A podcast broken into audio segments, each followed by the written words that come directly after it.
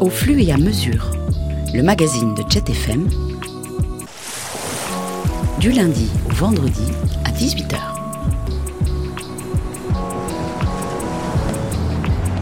Jeudi, social et politique, local et thématique par la rédaction participative de Jet.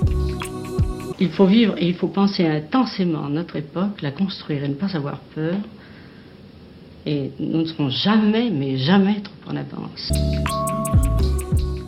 Bonjour à toutes et à tous. Aujourd'hui, dans Au flux et à mesure, nous vous proposons d'écouter une émission spéciale sur Françoise Vergès, proposée par les Détricoteuses, qui organise des diffusions sur Jet FM les premiers et troisièmes vendredis de chaque mois, à 19h. Comment l'organisation du travail et l'exploitation des corps racisés sont-ils structurés par une pensée coloniale et patriarcale?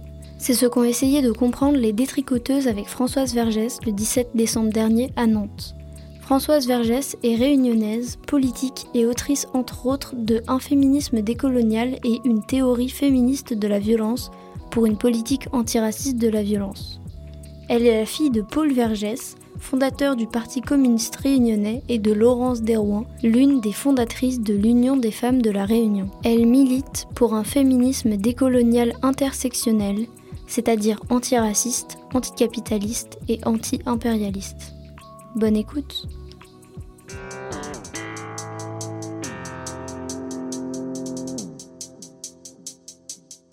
Avec son livre Un féminisme décolonial, paru en 2019 aux éditions La Fabrique, Françoise Vergès, militante féministe, politologue et autrice réunionnaise, honore les combats des femmes originaires des pays du Sud global et met en lumière des siècles de suprématie.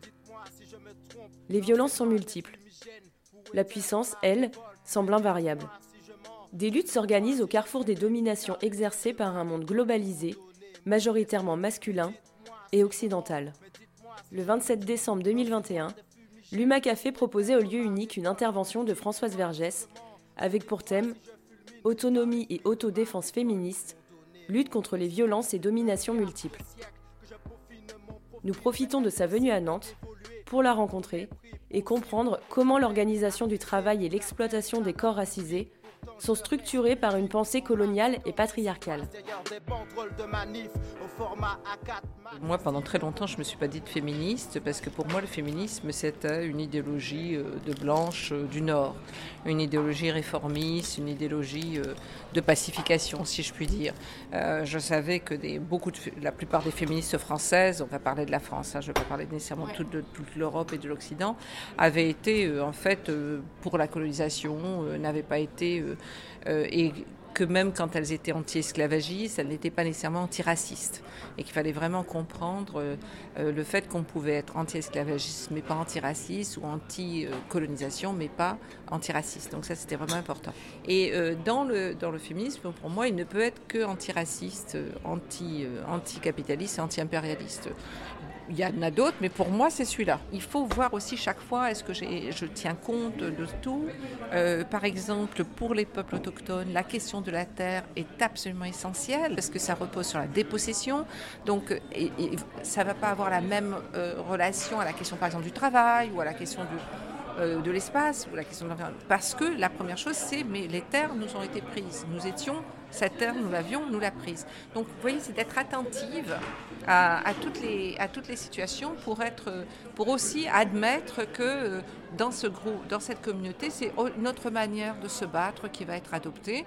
Et c'est pas parce que c'est pas exactement, ça ne suit pas euh, les, euh, les dix points que ça n'est pas une lutte féministe, antiraciste, et anticapitaliste et anti-impérialiste. Donc, vous voyez, comment luttent des femmes en Iran, euh, les femmes qui portent le, tchador, euh, et est-ce que celles qui sont à Téhéran ou celles qui sont à la campagne, et en Irak, euh, la question de la guerre est extrêmement importante.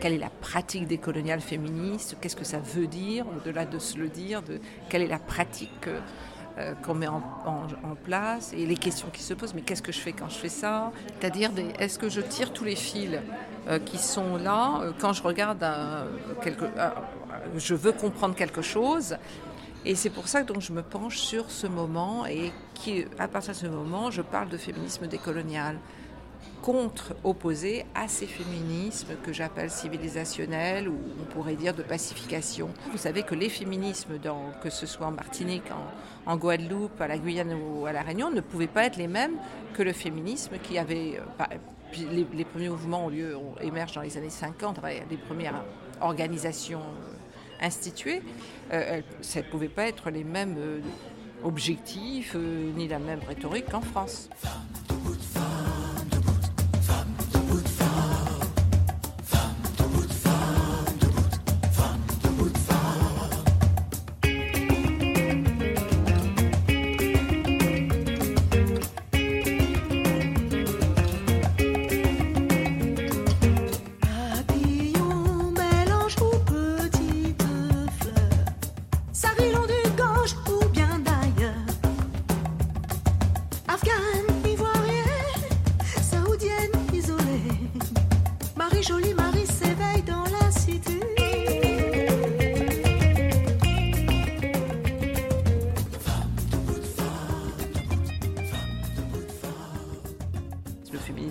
C'est un féminisme qui s'intéresse énormément aux luttes et donc d'inclure la question du racisme évidemment, mais aussi euh, les femmes qui sont dans les métiers sous-qualifiés, sous-payés, euh, qui, sont, euh, qui sont mises en, danger, quoi, si vous voulez, par la, par la manière dont on les fait travailler. Quand je dis mise en danger, leur santé, leur vie. C'est vraiment en Amérique du Sud que, et centrale que la, la théorie décoloniale émerge.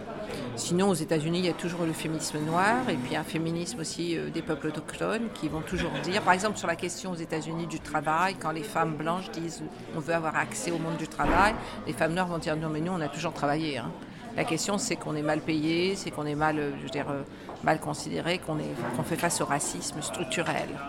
Donc oui, il y a des, des féminismes, je veux dire, pour moi, il y a plein de féminismes qui ont été, pour moi absolument extrêmement important. Le féminisme noir des États-Unis a été extrêmement important dans ma formation. Le féminisme aussi euh, de l'île de la Réunion, où j'ai grandi, a été aussi très important dans ma formation. Le féminisme des femmes algériennes, puisque j'ai vécu en Algérie, de celles qui, sont, qui ont combattu dans la guerre d'indépendance, a été aussi important pour moi. Donc pour moi, si vous voulez, je suis, pas, je suis dans une je suis dans une approche où euh, je me nourris aussi. Enfin, quand je dis je me nourris, je suis interpellée aussi et questionnée par d'autres, approches. Par exemple, concrètement, c'est comme vous le savez, je me suis beaucoup intéressée dès le départ, et notamment à cause de ce contraste entre les luttes euh, des femmes de ménage dans les gares ou dans les hôtels et le contraste de ce qui était tout d'un coup important, notamment c'était euh, en 2019 le, le droit d'être importuné.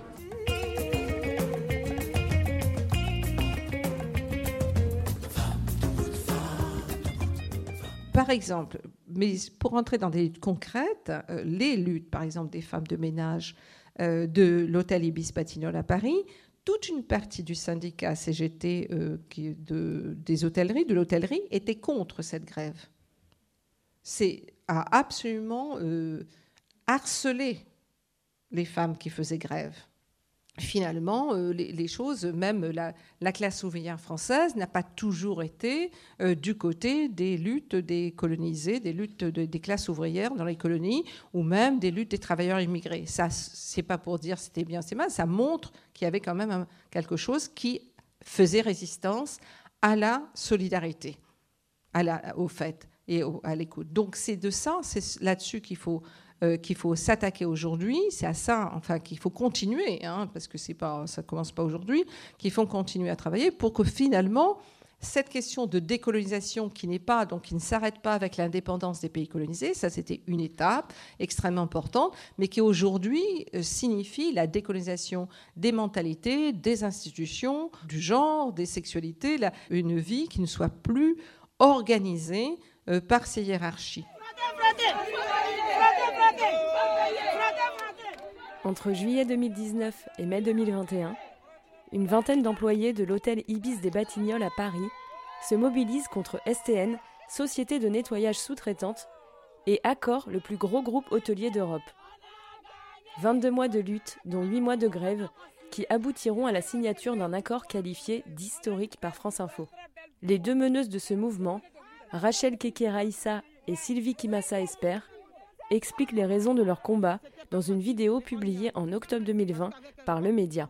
On a été trois fois devant le, groupe Accord, le raconter pour pouvoir expliquer nos conditions de travail, pour pouvoir expliquer l'esclavagisme qu'on nous, on nous fait au sein de son établissement. Il ne nous a jamais accepté. Et ce que nous demandons aujourd'hui au groupe Accord, c'est de finir avec la sous-traitance et être internalisé directement. Nous sommes payés et non à l'heure, nous sommes payés à la tâche et ça, on n'en veut plus parce que ça nous abîme. On fait plus, plus d'heures, mais nous sommes payés, euh, nous ne sommes pas payés, euh, les heures supplémentaires ne sont pas payées. Et puis, on demande aussi la requalification.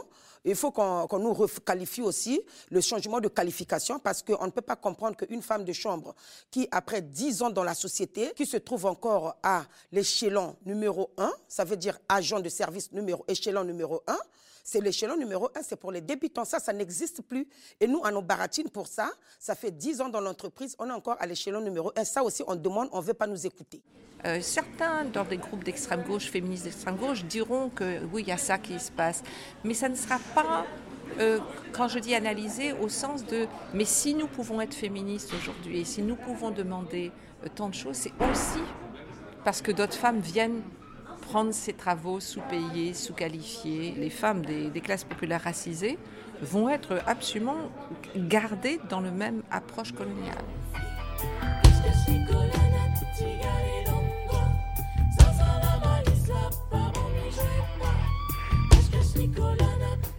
Les femmes ne sont pas égales, nous dit Françoise Vergès. Bien d'autres faits le démontrent. En 1963, Michel Debré, alors qu'il est député de droite de la première circonscription de la Réunion, crée le Bureau pour le développement des migrations dans les départements d'outre-mer, autrement appelé BUMIDOM. Ses missions sont multiples.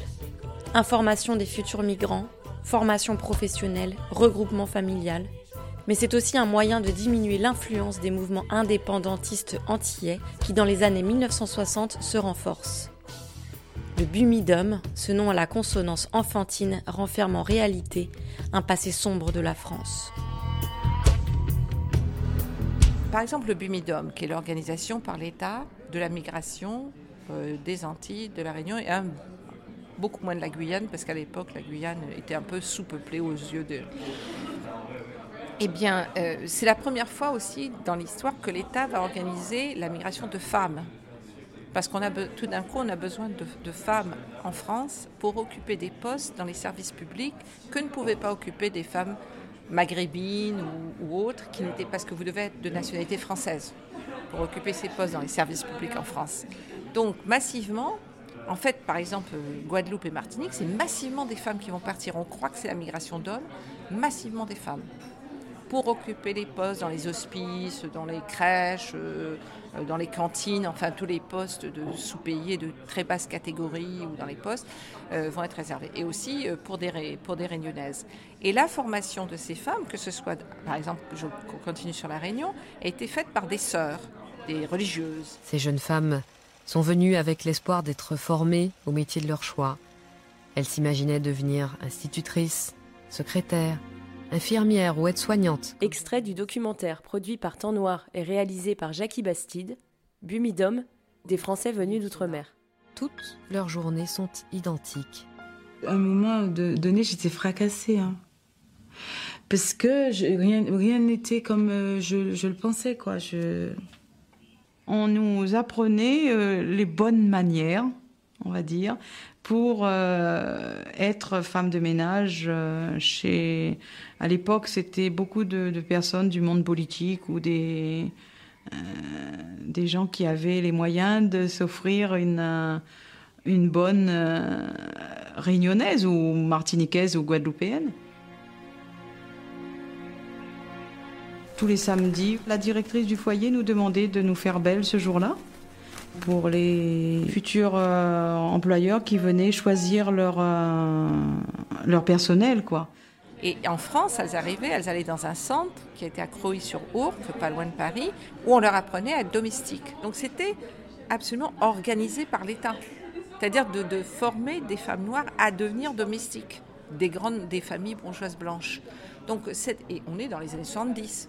Le mouvement féministe à La Réunion, il, émerge assez tôt, hein, juste euh, un peu avant la Deuxième Guerre mondiale, et il se pose sur euh, essentiellement l'exploitation des femmes euh, du peuple, des classes populaires, qui sont domestiques, qui sont lavandières, qui sont ouvrières agricoles. C'est un pays extrêmement pauvre, dominé par une toute petite caste blanche locale, euh, héritière des grands propriétaires d'esclaves et des grands propriétaires, ou des grandes usines, des grandes usines, ce qu'on appelait les usiniers. Euh, il y a eu aussi, si vous voulez, la, même, la manière de présenter, qui sont les femmes importantes de la Réunion, tout ça. Alors, je sais pas Madame des Bassins, euh, qui est quand même la plus grande esclavagiste de la Réunion et qui maintenant devient une espèce d'héroïne de, réunionnaise parce que ça serait, parce que c'était une femme qui, une femme d'affaires. Alors vous êtes là, non mais attendez, on est où là alors que par les femmes qui étaient bazardières et qui étaient des femmes d'affaires, si on peut dire, c'est-à-dire qui tenaient des petits business ou les femmes qui avaient un petit atelier de couture pour faire euh, vivre leur famille, tout ça, ça n'existe pas la femme d'affaires, c'est Madame des Bassins qui est une grande esclavagiste. C'est pas la, femme qui monte euh, un petit restaurant où elle va vendre ses samoussas ou, alors celle qui, euh, je vous dis, moi, j'ai connu des couturières euh, qui, étaient des vrais ateliers, quoi, qui, qui, qui, faisaient des choses intéressantes. Et les femmes s'organisent un, un, syndicat des lavandières et qui va exister assez tôt, dans les années 40, 50. Donc il y a une colonialité du pouvoir pour utiliser cette expression.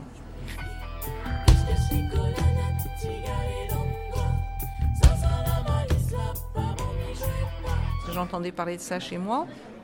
Il manquait énormément d'enseignants, puisque la colonisation n'avait rien fait pour qu'il y ait des enseignants. Donc il y avait énormément de besoin d'instituteurs et d'institutrices. Eh bien, au lieu de faire, de construire une école d'instituteurs, je ne sais pas comment on appelait ça, école normale d'instituteurs, à La Réunion, ce qui n'aurait pas été compliqué, et qui a été une demande des mouvements anticolonialistes, de dire, mais faites-le ici. Eh bien, ça a été fait en France. Et ensuite, après, avec l'application du principe républicain d'égalité, ils n'étaient pas nés, ces personnes, ces femmes et ces hommes n'étaient pas nécessairement nommés à La Réunion, puisque c'est l'égalité.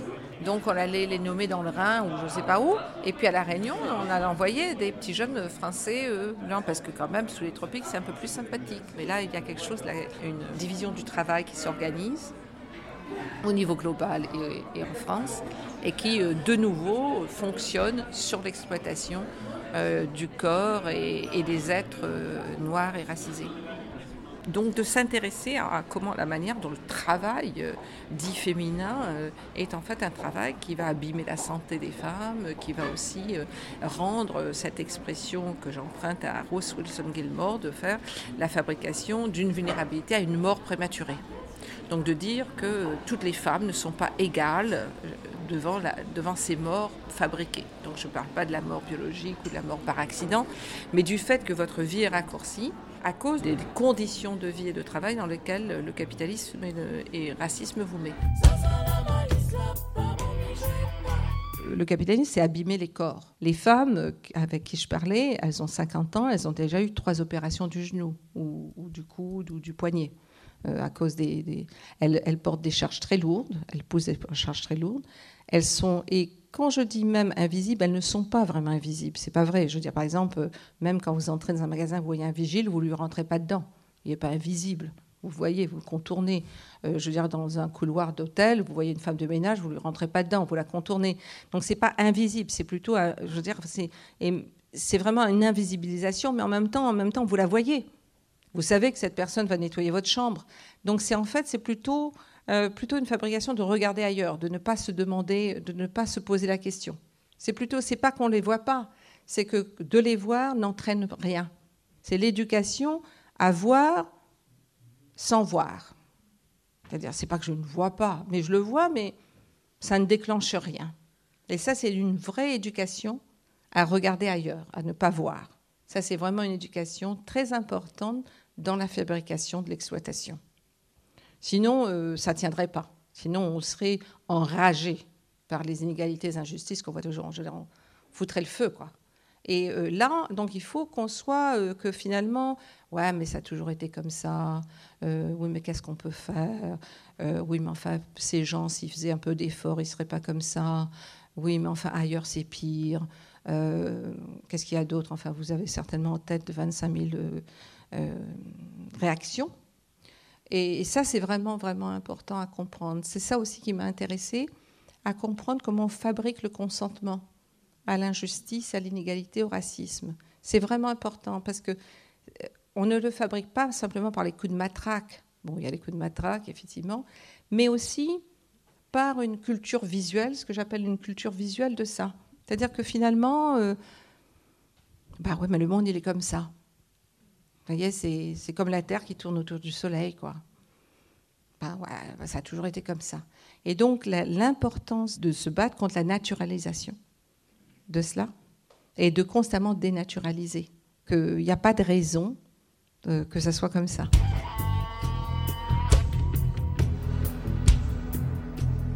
De 1962 à 1984, au moins 2150 enfants réunionnais sont déportés par les autorités dans le but de repeupler les départements métropolitains victimes de l'exode rural.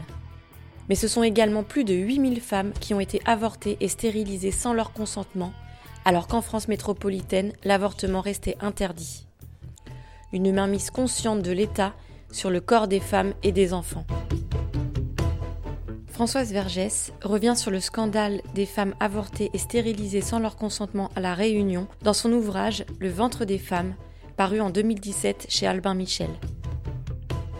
Bon, par exemple, l'histoire de ces avortements et stérilisations forcées est encore un exemple de, malmené, euh, de maltraité par des médecins euh, blancs, hommes, euh, bourgeois, qui ont, sont restés totalement impunis, qui ont poursuivi leur carrière. Aucun, aucun n'a été puni. Cette clinique est restée, ils se sont enrichis parce que non seulement ils ont pratiqué ces avortements et ces stérilisations, mais comme l'avortement et enfin l'avortement était, comme vous le savez, toujours un crime en France à l'époque, il fallait qu'ils déclarent d'autres opérations chirurgicales. Et il fallait aussi, et ils déclaraient aussi l'anesthésie générale, puisqu'ils ne voulaient pas que les femmes s'aperçoivent. Donc ils déclaraient, je ne sais pas quelle opération, qui a été remboursée par l'assistance médicale gratuite, puisque toutes ces personnes étaient très pauvres. Et les calculs qui avaient été faits par les, la, la CGTR, on était dans des millions de francs. C'est-à-dire, on est là euh, dans des millions d'euros. Et ces gens se sont donc enrichis, ces médecins se sont enrichis avec la complicité du planning familial, la complicité de l'assistance sociale, la complicité de médecins et la complicité totale de l'État à travers la préfecture, se sont enrichis sur de corps de, femmes euh, des classes populaires racisées qui ont été mutilées, mutilées, des corps mutilés. Est-ce que ça vous a marqué, cette histoire? Ah oui, mais ça, il marque moi ça. Ça, comme ça passe devant la clinique, il marque moi. Extrait du documentaire Les 30 courageuses de la Réunion, un film de Jarmila Buskova. Comment ça s'est passé quand vous avez eu l'appendicite? Vous avez eu mal euh... Sur le côté. Oui. Et alors, vous étiez enceinte de combien à peu près à Deux mois. Deux mois. Et vous êtes allée euh, voir qui? Comment c'est ça Moreau. Euh, le... Et docteur Moreau, qu'est-ce qu'il a dit? Ben, Moi, c'est la semaines, il faut opérer. Mais c'est le docteur Lazane. D'accord. Et donc, il vous a envoyé direct à la clinique de Saint-Benoît? Ben, C'est le Moreau, il est chef, le, le, le clinique Léali, mais il ne travaille pas là-dedans. Et euh, docteur Ladjad, qu'est-ce qu'il vous a parlé? Non, il n'a rien parlé. Tu sais, l'appendicite, ben, il, L'IOPA, il ne connaît pas, Mais c'est le, sera de l'opération, là, l'enfant. Quand vous êtes arrivé à la maison, vous avez réalisé qu'il n'y a plus d'enfants. Ben. C'est dur, ouais. Il était un docteur criminel, lui. Moi, je me dis comme ça parce que tout le monde est plein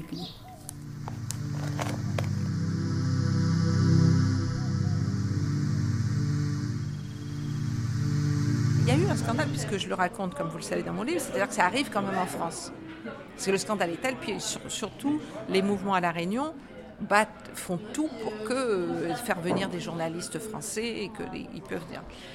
Mais ça ne fera pas scandale en France, vous voyez il y, a, les, par exemple, des féministes ne vont pas s'emparer de cette histoire pour en faire une histoire importante, centrale.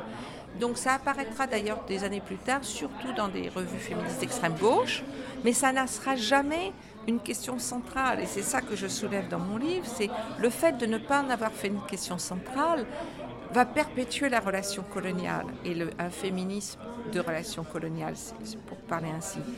Parce que sinon, vous, compreniez que votre État poursuivait de manière tout à fait euh, euh, voulue, euh, consciente, deux politiques.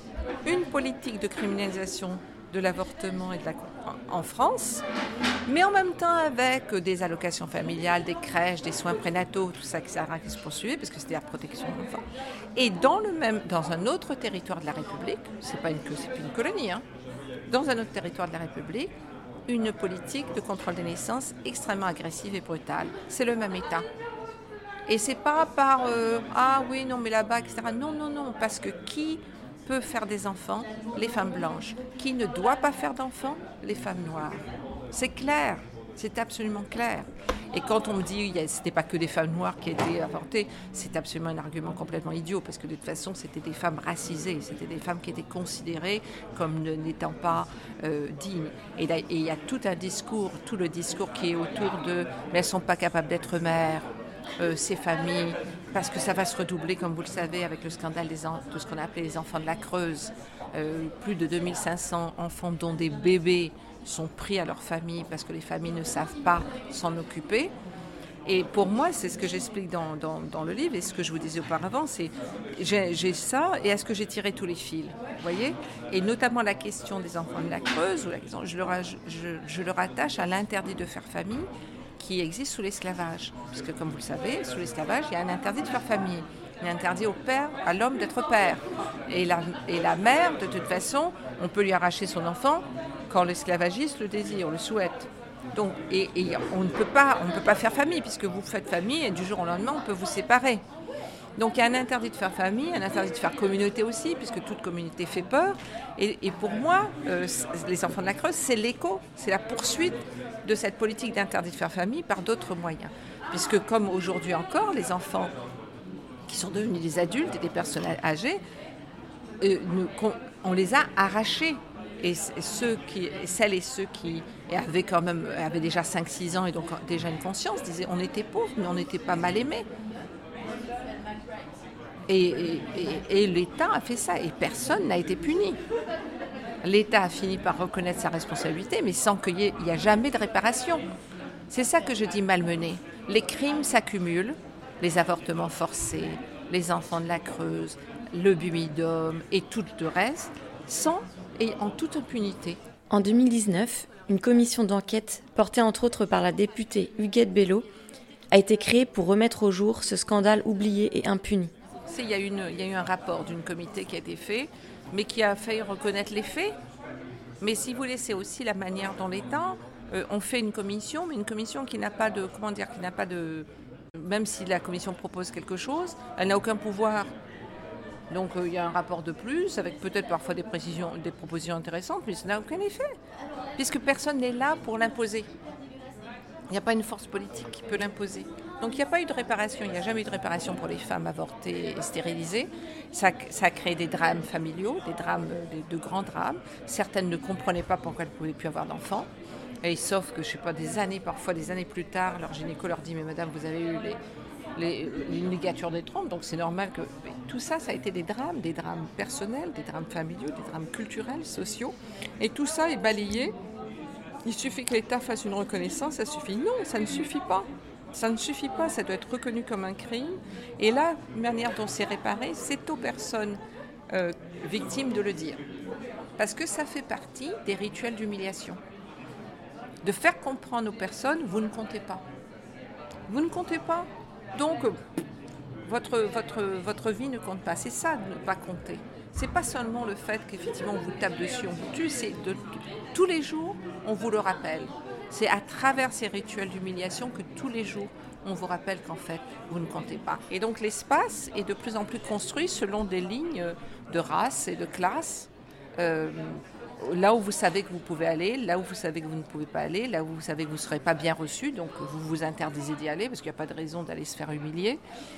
Et euh, vous êtes mal reçu partout si vous essayez d'entrer dans ces lieux. Et ça, c'est ce que des femmes euh, de classe populaire avec qui je parlais il y a plusieurs années, en leur demandant qu'est-ce qui est pour vous le plus pénible, elles me disaient on est mal reçu partout. à la mairie, aux allocations familiales, en fait, dans des endroits. En plus, elles doivent prendre le bus. Elles me disaient, nous, on paye 2 euros, c'est énorme pour elles. Elles font, je sais pas, une heure de bus. Elles arrivent, elles vont au bureau, on leur tourne le dos, ça bavarde, etc. Elles, il faut qu'elles rentrent, elles doivent reprendre le bus pour lequel elles vont attendre encore une heure sous le soleil. Et euh, elles ne reçoivent pas les informations qu'elles demandent. L'accueil, parce que ça fait partie des rituels d'humiliation. Donc c'est ça, c'est de classe et de race et de genre c'est humiliation. Et aujourd'hui, comme je le disais, euh, pour la France, femme voilée. Euh, donc c'est ça, si vous voulez, cette, euh, il y a une culture, si je peux dire, pour utiliser ce terme, il y a une culture quotidienne de la domination coloniale, raciale à La Réunion. Et en France. En France aussi, bien sûr.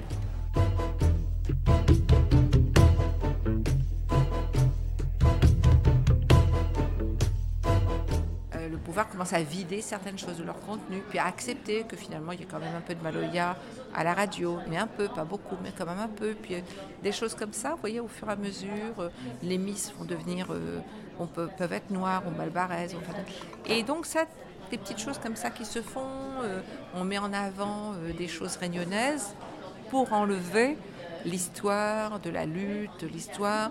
Donc Simon Def peut devenir euh, le nom d'un yaourt, voyez, euh, euh, alors que c'est le nom d'un grand chef marron. C'est très important à La Réunion de vider tout de, leur, de tout ce qui a été des sources de révolte. Le maloya qui est devenu une musique tout à fait, je sais pas, carrément dans les clubs, dans les voilà. c'est de vider tout ce qui venait du peuple, par exemple, le créole, il y avait un jeune étudiant de master à La Réunion qui, m'a interviewé là-dessus, sur le fait que de plus en plus c'est utilisé dans la publicité. De plus en plus, mais un petit créole euh, mignon, là, vous voyez, mignon. C'est-à-dire un truc, si vous parlez le créole, vous êtes scandalisé d'entendre ça. Mais c'est mignon. Et c'est donc à la radio tout le temps, ou même dans les panneaux publicitaires. Et le, pays, le truc de pays, euh, ah, ça, ça fait pays, bon, je sais pas, pour n'importe quoi, la saucisse, je sais pas, n'importe quoi, est complètement rentré dans la, dans, le monde de la publicité et du langage. Donc ça, et donc pays plutôt que de dire la Réunion, c'est-à-dire au, sens c'est petit pays. Vous voyez, c'est un peu comme la région, c'est régionaliste. Et donc ça enlève complètement toute la charge radicale qu'il y avait euh, dans des chants euh, ou dans des, dans des discours ou dans des poèmes des années 60-70. Donc c'est et, en fait le créole qui est interdit à l'école, si les enfants sont créolophones, ils sont complètement punis et, ben, ils finissent en échec scolaire. C'est possible dans la publicité parce que ça ajoute la note exotique qu'il faut ajouter. Euh, c'est comme la Réunion, l'île de tous les métissages. Une fois que le métissage a été vidé euh, de tout et qui est devenu euh, une formule pacificatrice.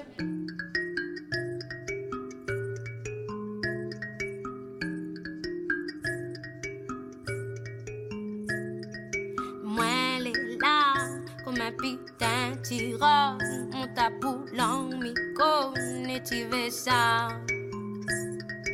où les larmes crever le chien ou sous langue à moi mi connais mi connais si où est ça va dans notre ça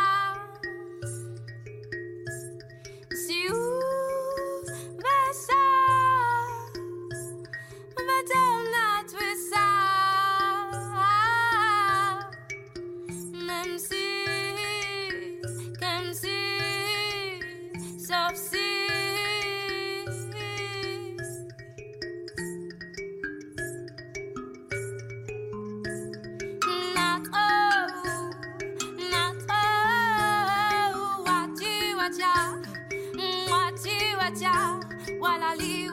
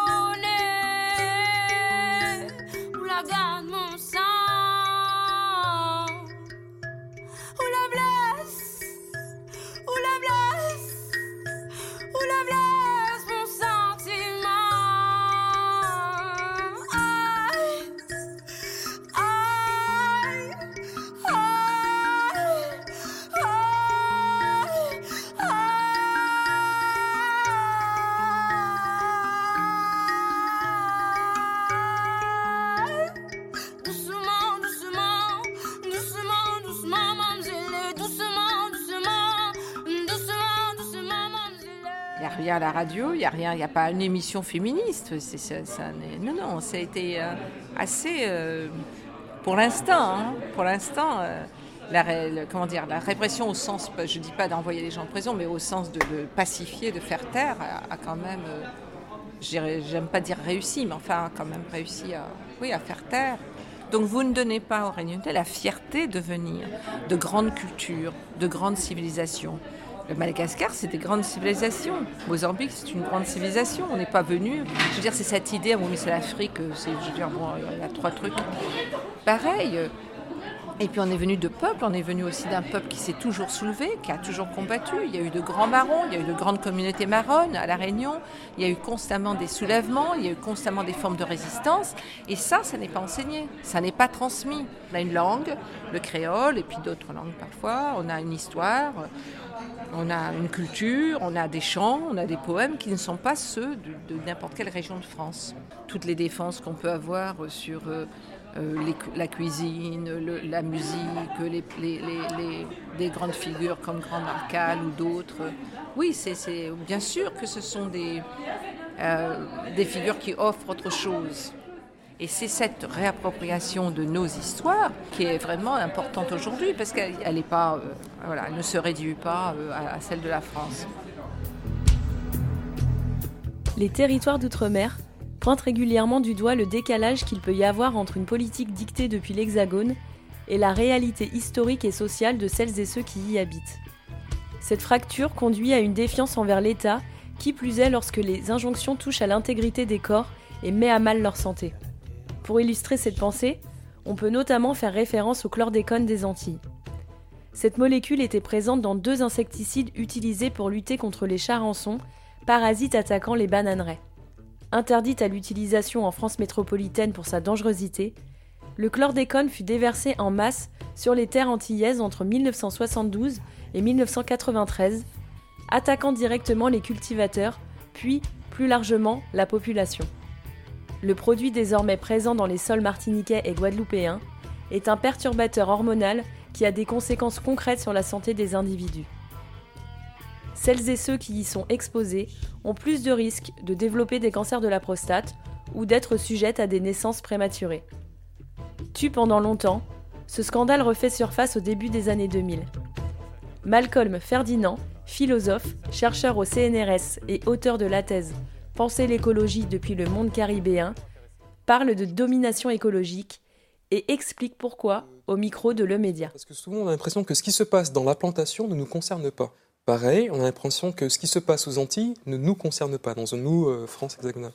Alors qu'en fait, il faut bien comprendre que cette molécule, effectivement, est une véritable atteinte au corps, au corps des Antillais. Que ça se manifeste, alors il y a des façons de, mesurer ça, mais ça se manifeste par, des souffrances, par, des maladies. Donc ce sont, euh, effectivement tout, un ensemble de violences, des violences plutôt lentes, qui ne vont pas se manifester euh, comme euh, des agressions rapides avec des coups de feu, mais qui s'étalent dans le temps, qui se manifestent par des années de vie malades, des années de vie qu'on ne va pas, on pas pouvoir profiter d'une pleine santé. Ce que j'entends par domination écologique, et ce qui est différent du, pouvoir économique, c'est la chose suivante, c'est que tous ceux qui aujourd'hui, donc vous savez que au moins entre 92 et 95 des Antillais sont contaminés, c'est-à-dire qu'on retrouve du chlordécone dans, dans, dans, leur corps, l'immense majorité n'a pas choisi le chlordécone. Donc un petit nombre a choisi le chlordécone et a imposé finalement de vivre en milieu contaminé au reste de la population. C'est ça la domination écologique. C'est le fait d'imposer au reste du monde une vie en milieu contaminé.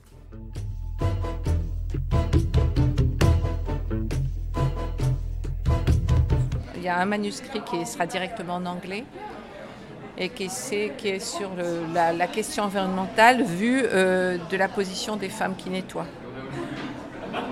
Donc, euh, c'est-à-dire euh, le yak à faucon, on va recycler le plastique, d'accord, ok, c'est bien pour les petits bourgeois, mais bon, c'est pas ça qui va. Là, le fait que qu'est-ce qui est aussi irréparable?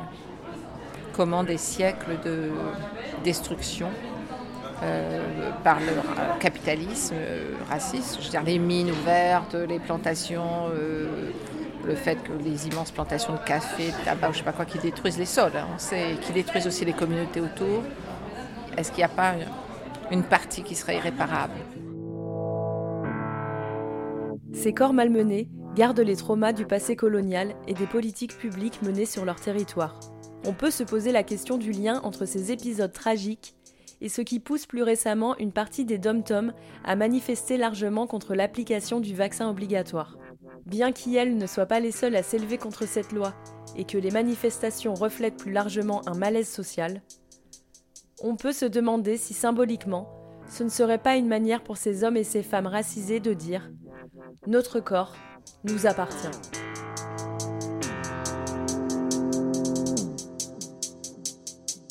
Une émission réalisée par Marjolaine Leclancher et Julie Ozou. Musique Bumidum de Mélopée. Cascas Nicolas de Ziskakan. Tapoulang de Kaloun. Et Femme debout de Laïla Negro. Merci à Françoise Vergès, à Pierre Daguet de la Société des Amis du journal L'Humanité, au lieu unique et à Jet FM. Vous pouvez retrouver les détricoteuses tous les premiers et troisièmes vendredis du mois à 19h sur JetFM et en podcast sur jetfm.fr et sur PodCloud, les détricoteuses. Mais dites-moi si je mens. Dites-moi si je me trompe.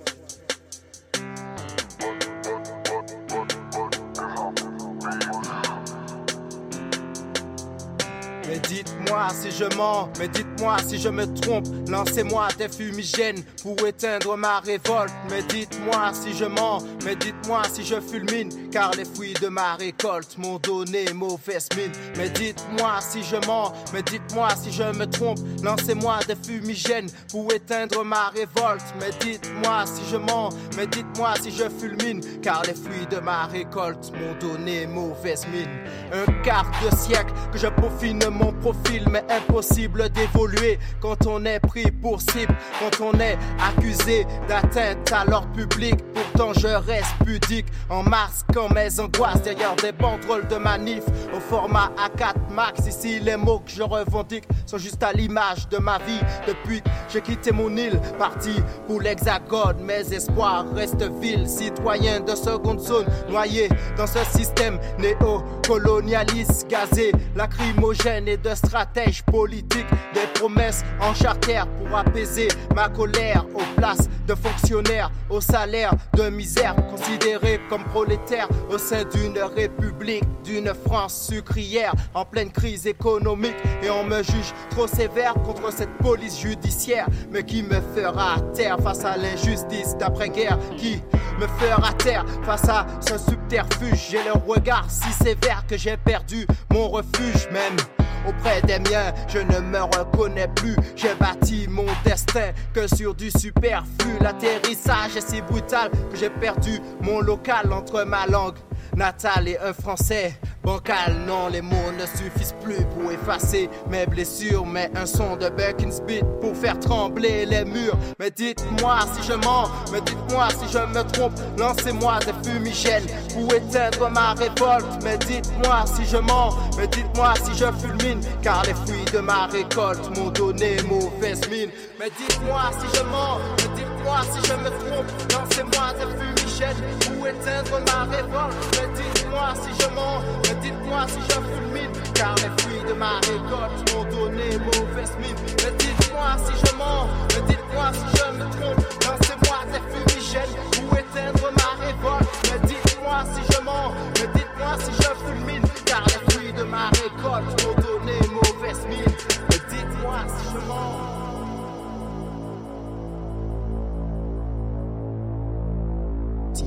Si je me trompe.